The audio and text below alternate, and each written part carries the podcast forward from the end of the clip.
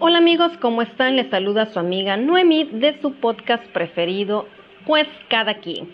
Y hoy vamos a hablar, señores, de la segunda parte de Mujeres Activistas, el feminismo y más, y cómo hemos venido abordando toda la historia. Ya en el podcast anterior hablamos de 1800 y este podcast va a ser de 1900, señores. Vamos a estar todos enterados a ver qué es lo que han hecho estas mujeres, qué, qué, qué, qué han, así que a qué han contribuido, qué han logrado y demás. Eh, Aparte que mm, ahora defender los derechos de las mujeres está de moda, señores, y quien no lo haga, eh, hemos escuchado, es como que estás en contra de la mujer del siglo XXI, ¿no? O sea, tienes que apoyar porque si no eres de lo peor.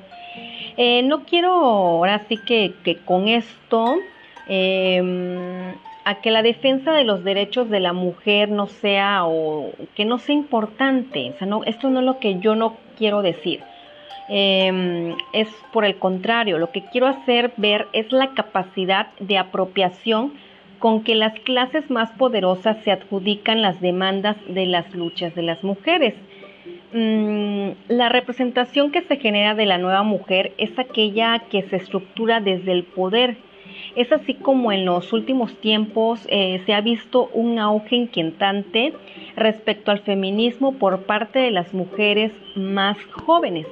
Y es que eh, cuando digo esto me estoy refiriendo a la gran cantidad de discursos que han aparecido y se están impulsando con mucha fuerza desde todos los medios de comunicación y en especial pues como todos sabemos en las redes sociales.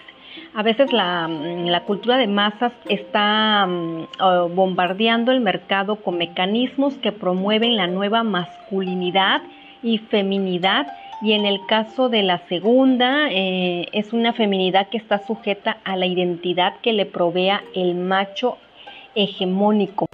Hegemónico, o sea, imagínense todos estos términos, señores, que se utilizan en la actualidad y la verdad y me vuelven locas. De, hecho me da risa, pero no es por burlarme, pero es que en verdad ya no sé, ya no sé ni qué, qué tanto sacan y cómo abordarlo, ¿verdad? Em, pero bueno, este macho hegemónico se trata del hombre progresista. Estos nuevos sujetos venden la imagen de ser hombres amorosos, que defienden los derechos de la mujer y están dispuestos a cederle a las mujeres un lugar en los diferentes espacios masculinizados, en especial la política y la economía.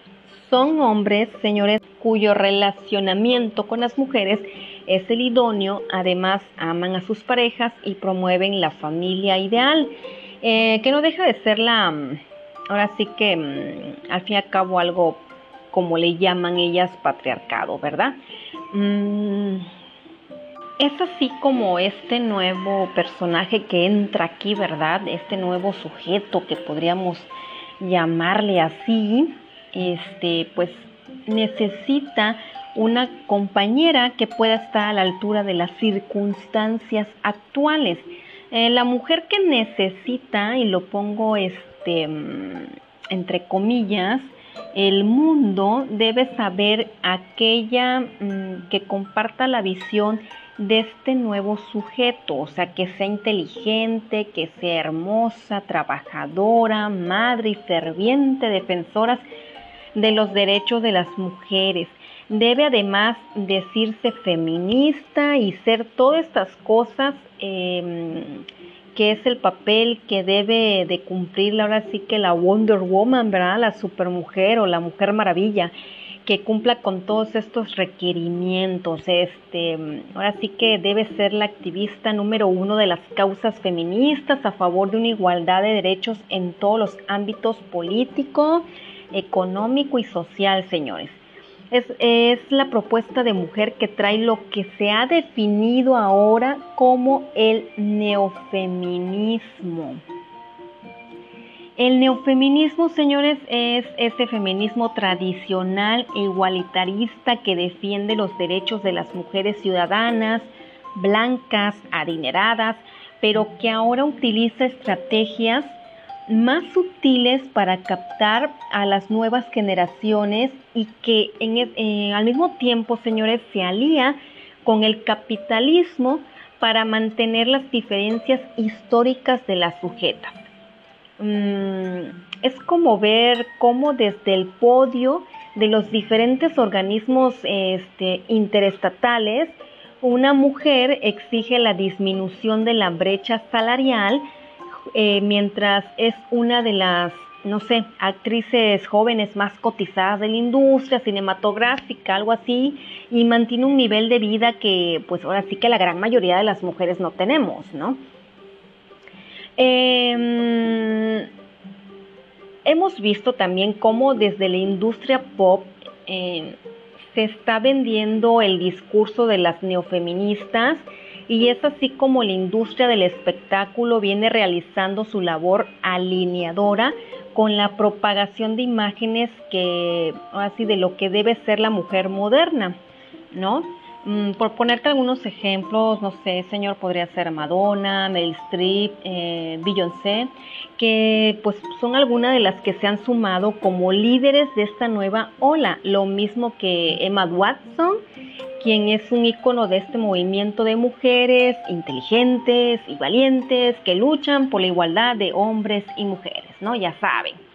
Eh, la aprobación del así del discurso que por años han mantenido las feministas ha llevado a la generación de toda una propaganda mediática a favor, señores.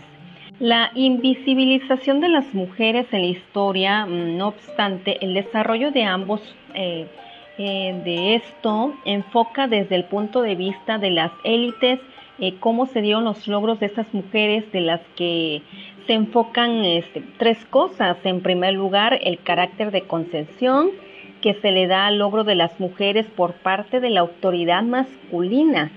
En segundo lugar, la lucha de clases se ve invisibilizada, haciendo ver que las primeras ideas sobre feminismo fue cosa de las mujeres burguesas. Y finalmente el marketing con que se ha promocionado ambos este, movimientos, siendo expuestos como lo último en tendencia feminista, lo de la época. Eh, actualmente eh, lo más top, ¿no? Lo más in, lo más chic es decirse feminista en estas alturas del partido, ¿verdad? Y luchar por la igualdad de género. Pero una igualdad que se basa en no percatarse de las diferencias intrínsecas del sistema patriarcal que mm, mimetizado con el capitalismo para mantener la opresión y explotación de ambos, se viste de neofeminismo, caracterizado por normalizar las desigualdades económicas de las mujeres y entre mujeres y hombres, problematiza la constitución de la mujer que lo puede todo mientras siga siendo exclusivamente la madre cuidadora, creadora y responsable del hogar. Esta ola, señores, neofeminista no habla de los femicidios, ni las violaciones, ni vejaciones que se cometen a diario, feminicidios que enfrenta México o de las violaciones y mercado de prostitución que se genera en Europa con los refugiados, ¿verdad? Así pues, la representación que se genera de la nueva mujer es aquella que se estructura desde el poder, la creación de nuevas simbologías de la feminidad están bombardeando a las jóvenes generaciones. Entramos al primer cuarto de milenio con el pensamiento progre y de avanzada. El sistema masifica ahora sí que las luchas y les borra el sentido de donde nacen, tratando ahora sí por todos los medios de evitar que hombres, mujeres se representen por ellos mismos y se imponen un imaginario de la mujer que determina la dominación de las mismas, ¿verdad? La dominación. Si es un problema ahora ya un poco más, mm, ya más extenso, ya estamos hablando de neofeminismo, ya estamos hablando de las em, feminazis, ¿verdad? Y todo esto que, que está acarreando todo este movimiento y que ya se está transformando en cosas, pues no muy buenas para la sociedad y que van a tratar lo que les estaba explicando, pues ahorita que les estaba diciendo de normalizar, ¿verdad? Esas conductas. Pero bueno, esto es un preámbulo para que entremos de lleno a hablar la segunda parte de nuestro podcast eh, de los años 1900. ¿Cómo ven, señores? Fíjense que en los años de 1900 se cree que la conmemoración sirve de protesta contra la Primera Guerra Mundial. En Rusia exigían paz y paz. Y cuatro días más tarde, el zar renuncia. Especialistas opinan que fue el detonante de la Revolución Rusa. En 1911, el primer Día Internacional de la Mujer reunió a más de un millón de personas en Austria, Dinamarca, Alemania y Suiza a favor del sufragio y derechos laborales de la mujer. Pero nos pasamos a 1920, señores, donde la Sociedad de Médicos en Egipto en contra de la mutilación genital femenina. Es un problemón, señores, porque mm, al menos 200 millones de mujeres y niñas vivas hoy en día han sufrido esta práctica.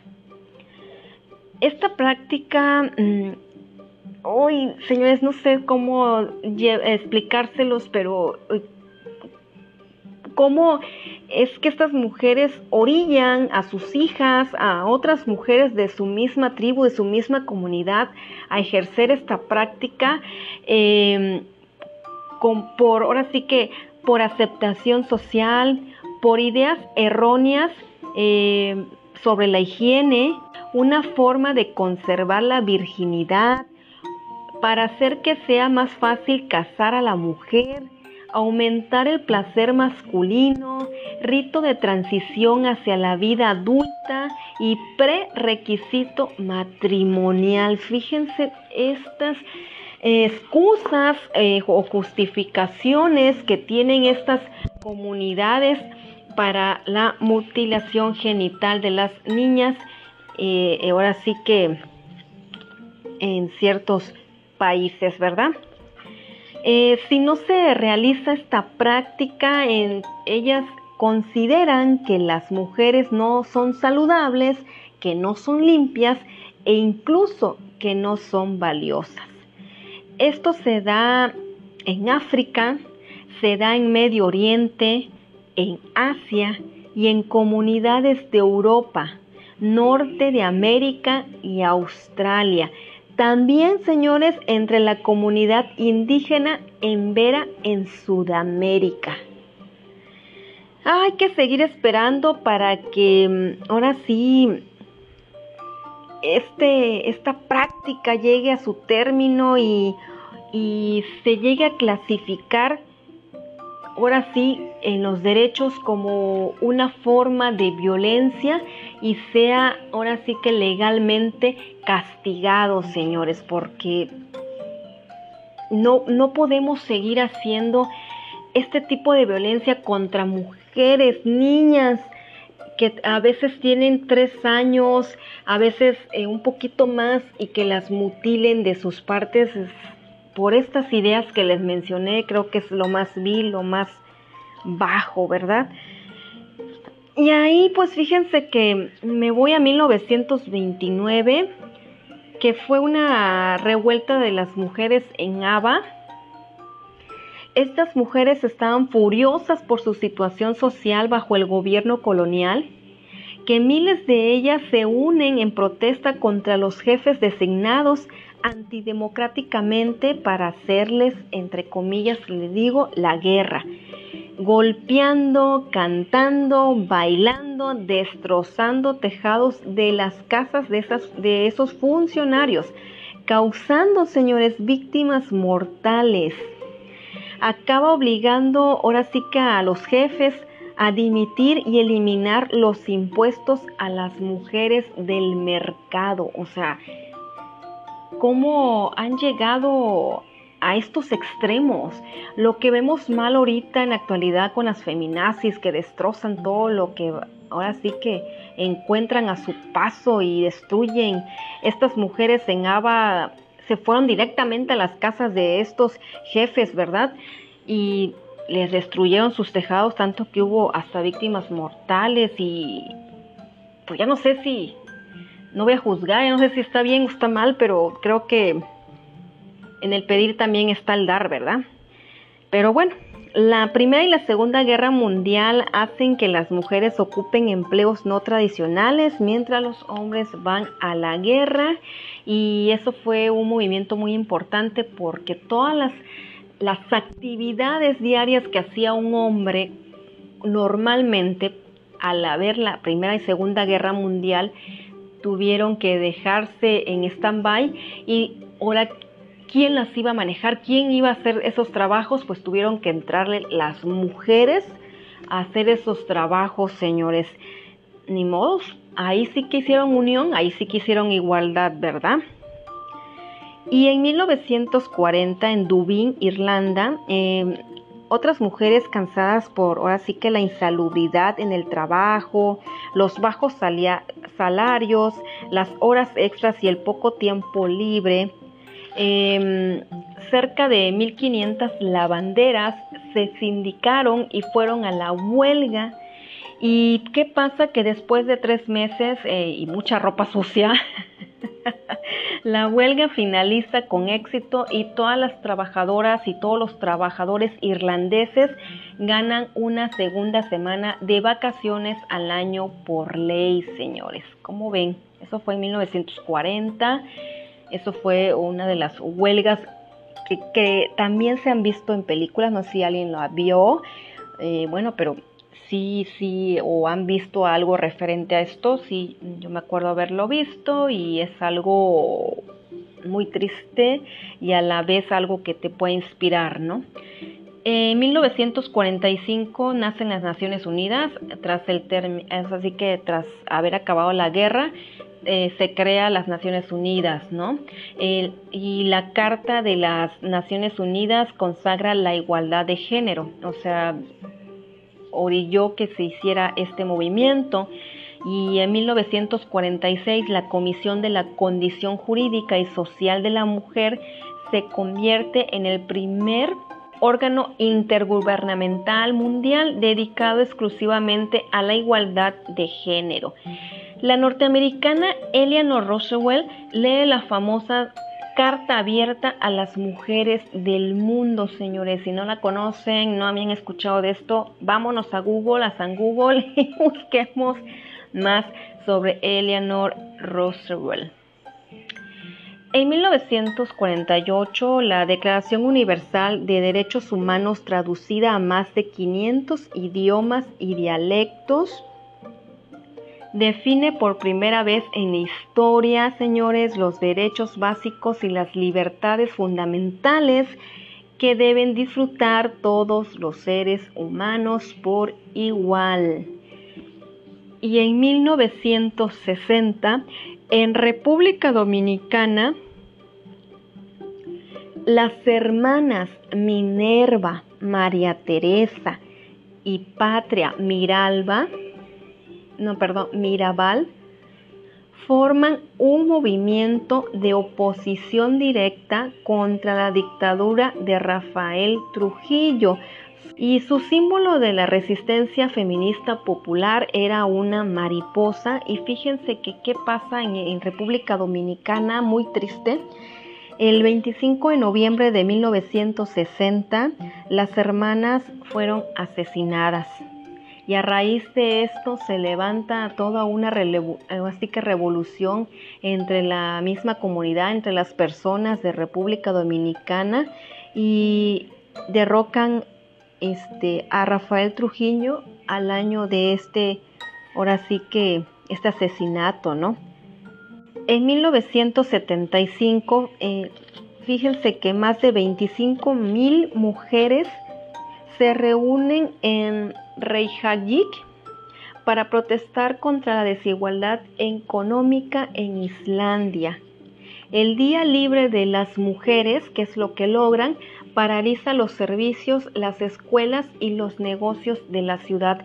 Ellas logran que haya un día libre para las mujeres y esto es lo que sucede, se, se detiene la economía de este, este de este lugar, este país, ¿verdad? En 1970, señores, me voy a regresar porque me salté, me fui a 1975, pero en 1970 fue el primer año internacional de la mujer y la primera conferencia mundial sobre la mujer en México por los derechos de la mujer. Y hay unas siglas CEDAW, conocida como la Declaración de Derechos de la Mujer, es una convención sobre la eliminación de todas las formas de discriminación contra la mujer es el tratado internacional más exhaustivo para proteger los derechos humanos de la mujer. Es el segundo más ratificado porque participan 189 países y están de acuerdo. Todo esto se hizo en 1970 y se hizo ahora sí que gracias a todos estos movimientos y exigencias de las mujeres.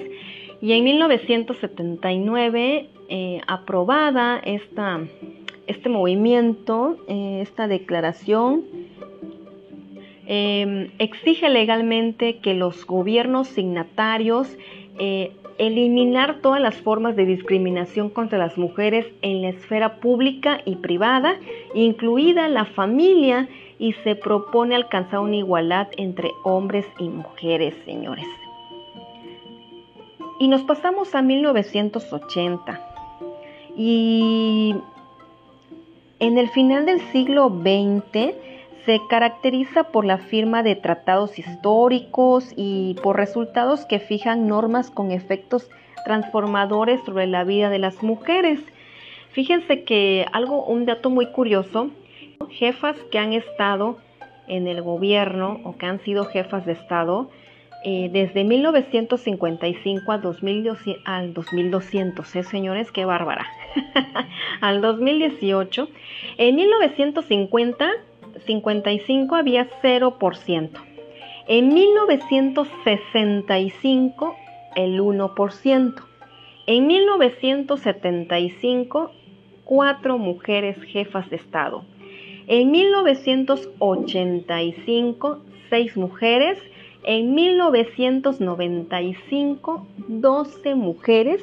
En el 2005, 8 mujeres. Y en, en el 2010, 15 mujeres.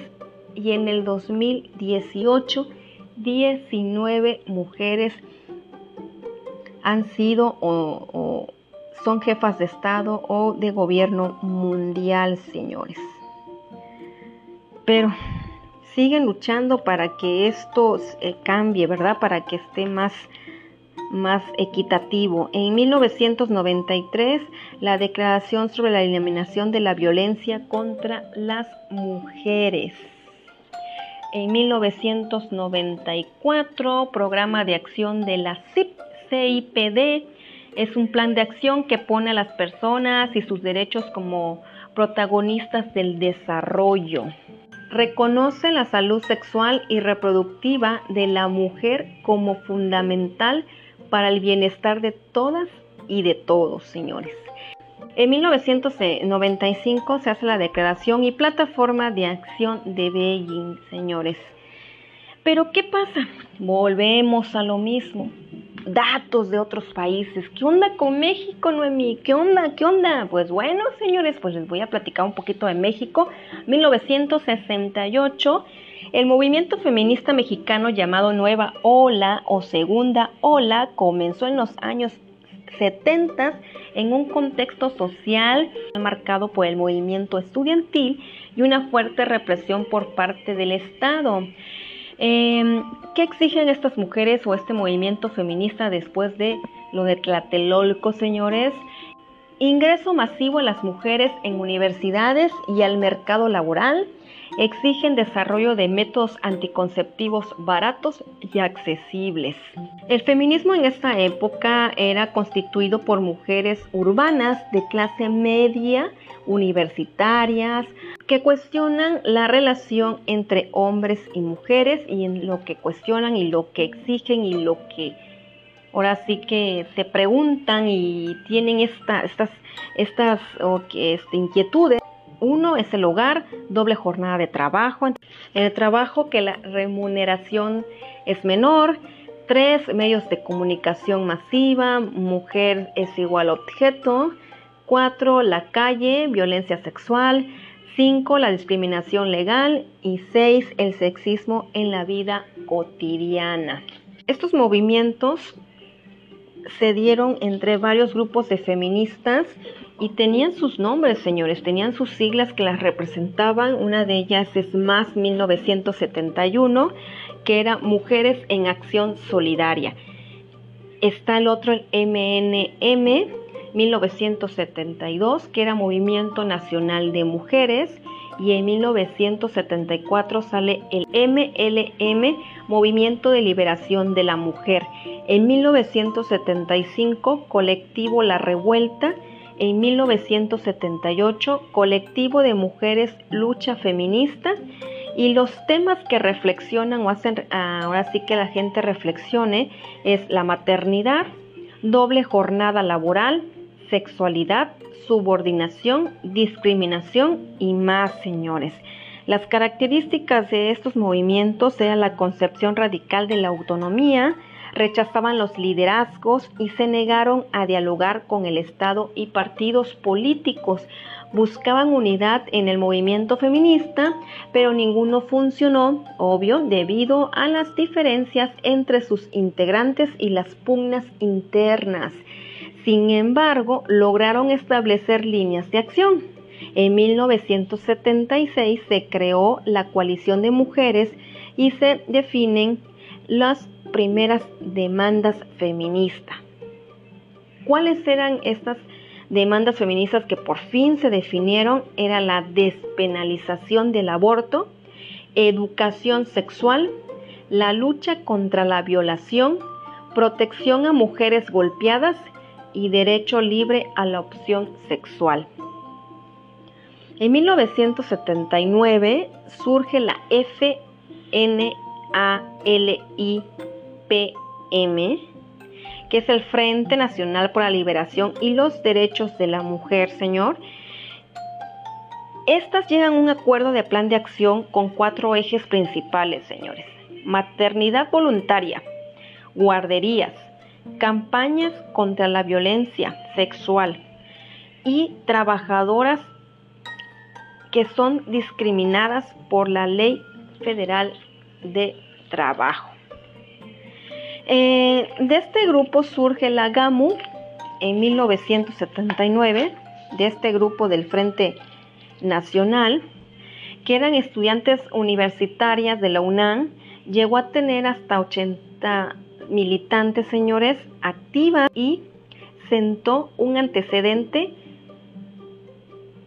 para la creación de un espacio académico feminista en la UNAM en 1984, el GAMU organizó el primer foro universitario de la mujer en México. Y en mil, bueno, me salté, señores, 1984, bueno, en 1980, antes de esto, del, movimiento GAMU, encuentros feministas nacionales y latinoamericanos y del Caribe. O sea, ya, ya se unían otros países, a, ahora sí que a esta lucha, ¿no? Ya no era nada más México solo, ¿no? Ya eran este, otras, otras mujeres y feministas nacionales, ¿verdad? Y ya de ahí en el 84 viene lo del primer foro universitario de la mujer en México. Fíjense que de esto que estuve leyendo, varios feministas participaron en las conferencias internacionales organizadas por la ONU, ¿eh? Muchas militantes se incorporaron al sector público, a las universidades como docentes y a organizaciones no gubernamentales, la ONG, señores.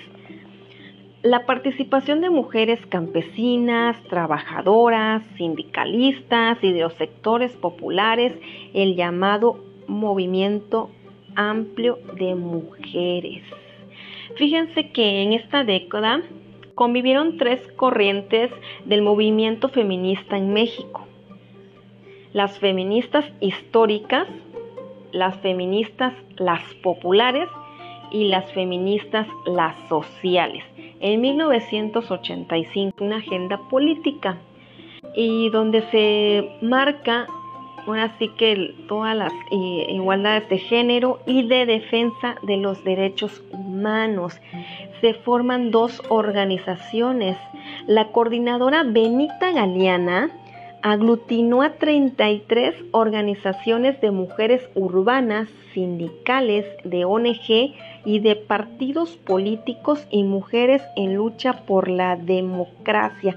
Se vincula en 1989 al Partido Revolucionario Demócrata PRD, señores. Y en 1991 se conformó la Convención Nacional de las Mujeres por la Democracia. Esto llevó a negociar con partidos políticos y presentar candidatas al Congreso de la Unión.